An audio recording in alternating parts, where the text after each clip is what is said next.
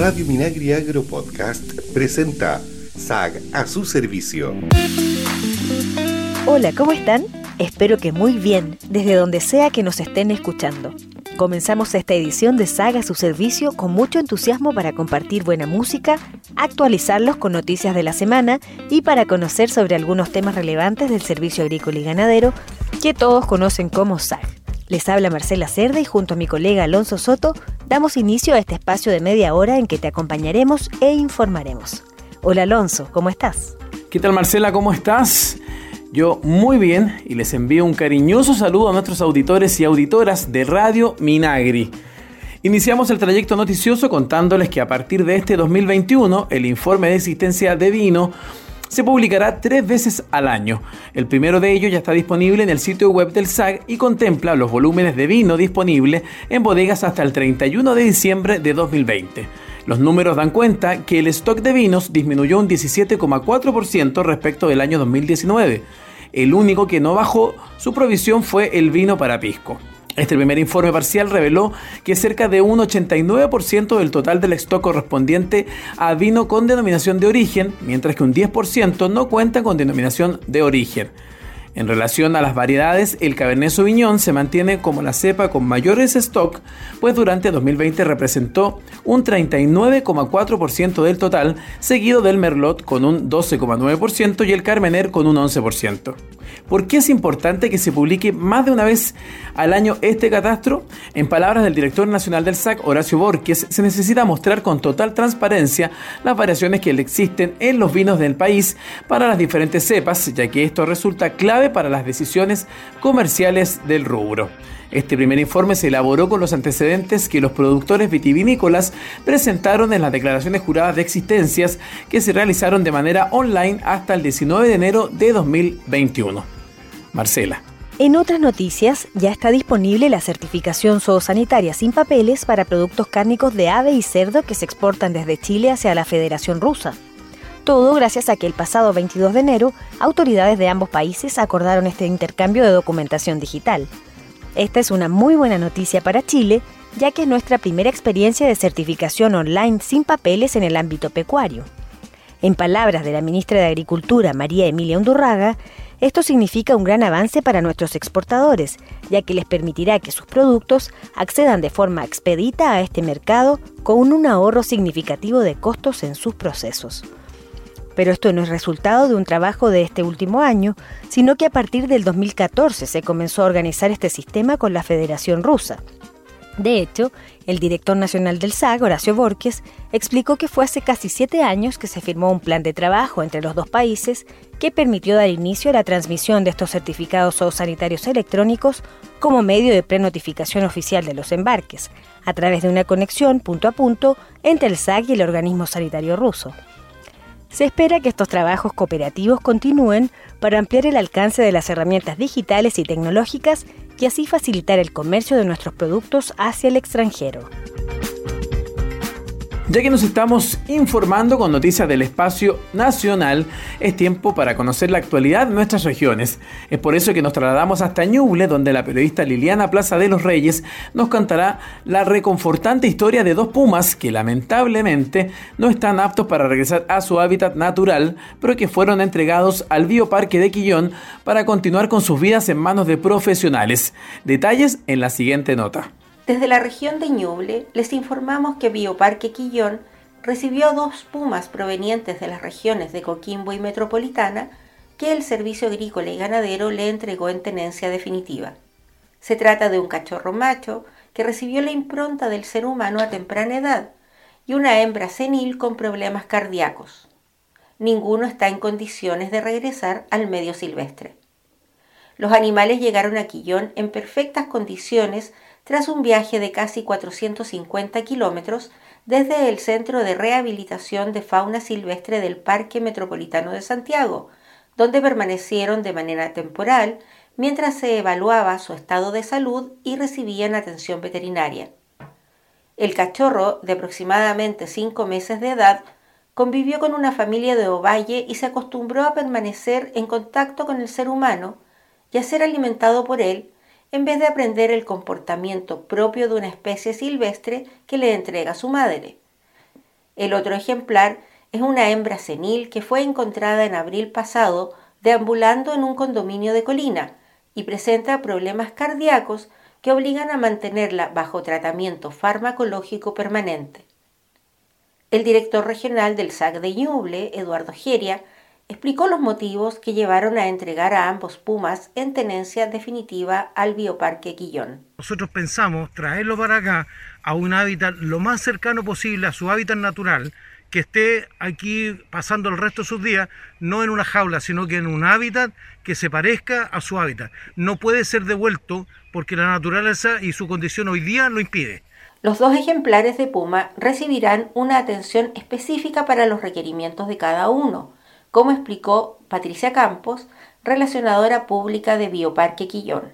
Eh, básicamente, por ejemplo, con el cachorro, eh, poder brindarle todos los cuidados como cachorro y después ya joven y adulto, con un enriquecimiento, digamos, ambiental lo más parecido a su hábitat, ya que él está imposibilitado de volver al medio silvestre por la impronta que sufrió cuando era más pequeñito. Eh, y la otra puma, que es una puma geriátrica, que es cardiópata además, o sea, es viejita y además es enferma del corazón, y para ella eh, no la vamos a tener, digamos, en un lugar donde sea vista por el público, sino que más bien va a estar en un lugar resguardado para darle todo su, su, su tranquilidad y lo que ella necesita. Hay que hacer una mención especial a la historia del cachorro de puma que el SAC de la región de Coquimbo recibió de parte de una familia ovallina que lo habría encontrado en el sector de Mantos de Hornillos. Datos posteriores revelaron que el felino habría estado viviendo entre humanos cerca de dos semanas. Ese periodo fue más que suficiente para que adoptara el comportamiento de una mascota, por lo que nunca podrá regresar al medio silvestre, pues manifiesta la conducta propia de un animal habituado a estar en contacto con el ser humano. Ronronea, busca la presencia de las personas y consume sus alimentos frente a ellos. Por eso, el director regional del SAC Ñuble, Eduardo Geria, reiteró el llamado a la ciudadanía a que no extraiga animales silvestres de su hábitat y denuncia de inmediato si encuentra fauna herida o en peligro.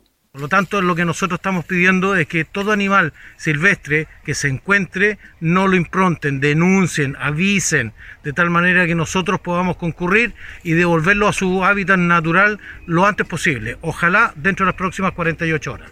Por su parte, el Ceremi de Agricultura de Ñuble, Juan Carlos Molina, destacó la labor que realiza Bioparque Quillón, centro de exhibición de fauna silvestre creado el año 2012. La verdad es que estamos muy contentos, muy orgullosos porque una de las grandes cosas que tenemos que cuidar en nuestra región es la biodiversidad y por supuesto la fauna nativa. Les comentamos que tanto el cachorro como la puma de mayor edad han evolucionado muy bien en la adaptación a su nuevo hogar en el Bioparque Quillón de la región de Ñuble. Muchas gracias por esa información, Liliana. Nosotros continuaremos con una noticia que nuevamente se refiere a la uva, pero esta vez a la uva de mesa, ya que en la región de Atacama el SAC sigue realizando labores de certificación fitosanitaria a este producto. En lo que va de la temporada, los funcionarios del SAC han inspeccionado cerca de 4 millones de cajas de esta fruta para exportar, según cifras de ASOEX. En las oficinas de Copiapó y Huasco se realizan tareas de inspección, fumigación y despacho para Japón, Corea, México China, Europa y Centroamérica, lo que representa cerca de 1.630.000 cajas de uva de mesa a la fecha. El principal mercado de exportación es Estados Unidos, y el resto de la fruta ha sido enviada a ese destino y es fumigada en su mayoría en los puertos de ese país. El SAC también verifica estos productos en el puerto de Caldera. De hecho, a fines de enero habían salido de allí más de 2.300.000 cajas.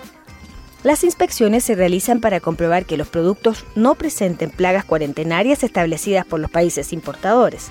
Durante la temporada 2020-2021, hasta el 31 de enero, el SAG Atacama ha prestado más de 300 servicios de certificación en los valles de Copiapó y de Huasco. Un gran trabajo. Les queremos recordar que pueden escribirnos al correo electrónico comunicación y prensa para dejarnos sus mensajes, comentarios y consultas.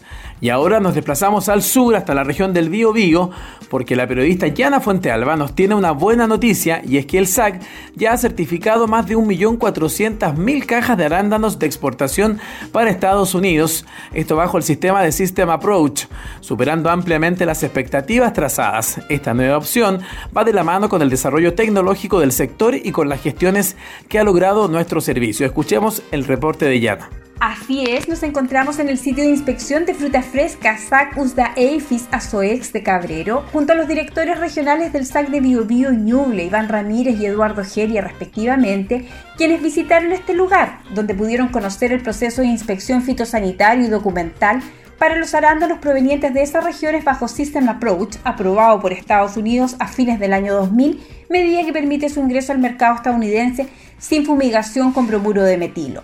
Estamos muy contentos con la implementación del System Approach para la producción de arándanos en las regiones de Biobío y de Ñuble.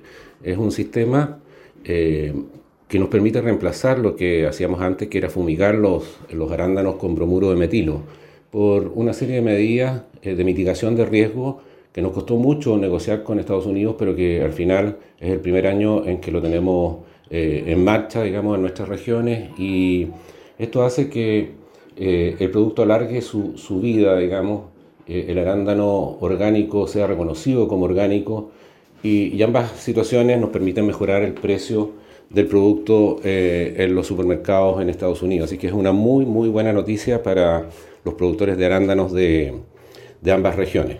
A la fecha llevamos 2.360.000 cajas inspeccionadas y el año pasado solo teníamos 1.200.000, así que hay casi un millón de cajas que están inspeccionadas bajo este sistema, bajo esta modalidad de System Approach. Y, estamos contentos porque se ha hecho un muy buen trabajo por parte de los productores, por parte del servicio y también de ASOEX. Así que, bueno, muy buena noticia para, como les decía, para ambas regiones. Recordemos que desde el año 2003 en las regiones del Biobío, Ñuble, Maule y O'Higgins se podía exportar arándanos en estado fresco a Estados Unidos fumigados, en origen o en destino con bromuro metilo, lo que afecta la calidad de la fruta y en el caso de los productores orgánicos conlleva que pierdan esa condición producto de esta fumigación. Esta medida fue tomada por Estados Unidos luego de la detección de larvas de lobesia botana en arándanos en sitio de inspección con destino a dicho país. La aprobación de este System Approach, que es un conjunto de medidas de manejo de riesgo de plagas que permite garantizar las condiciones sanitarias que impone este mercado como alternativa a la fumigación con bromuro metilo, permitió que los productores de arándanos adscritos a este programa pudieran exportar su producción sin perder la condición de orgánicos y en algunos casos la calidad de la fruta.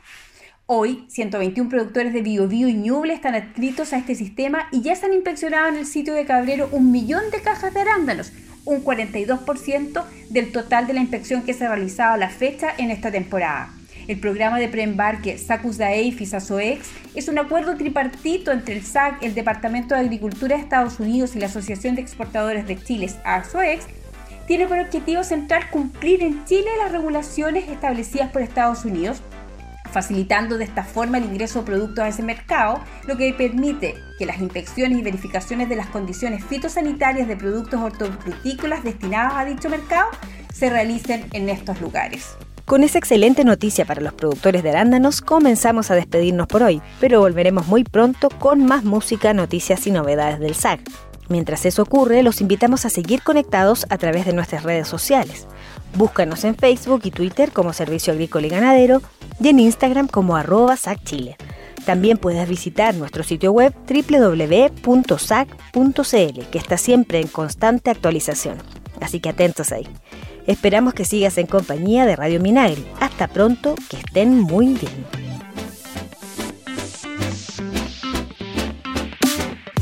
SAC a su servicio es una iniciativa de SAC y FUCOA del Ministerio de Agricultura. Escucha este y otros programas de Radio Minagri Agro Podcast en el sitio web www.radiominagri.cl y síguenos también en Spotify y Apple Podcast.